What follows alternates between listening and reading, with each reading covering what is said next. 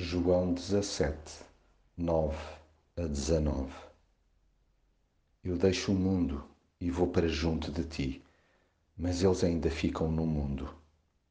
Pai, protege-os pelo poder do teu nome, para que eles sejam um, como tu e eu somos um. Não te peço que os tires do mundo, mas que os defendas das forças do mal. Eles não pertencem ao mundo como eu também não pertenço. Faz com que te sirvam pela verdade, santifica-os pela verdade. A tua palavra é a verdade.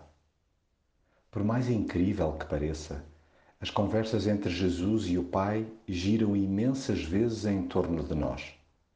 E se já é fantástico termos gente à nossa volta que ora por nós, o que dizer quando sabemos que Jesus é o primeiro a fazê-lo? É tão bom tê-lo por intercessor, tanto mais que estamos a falar daquele que revelou ser um com o Pai. Ter Deus por aliado é a melhor companhia que alguém pode desejar. E os seguidores de Jesus sabem-no e comprovam-no. Sendo seus amigos, nada deve dar-nos mais contentamento do que dar-lhe destaque. Aliás, é para isto que estamos num mundo virado de pernas para o ar fazer sobressair o amor que dele recebemos, extravasando-o nos relacionamentos diários.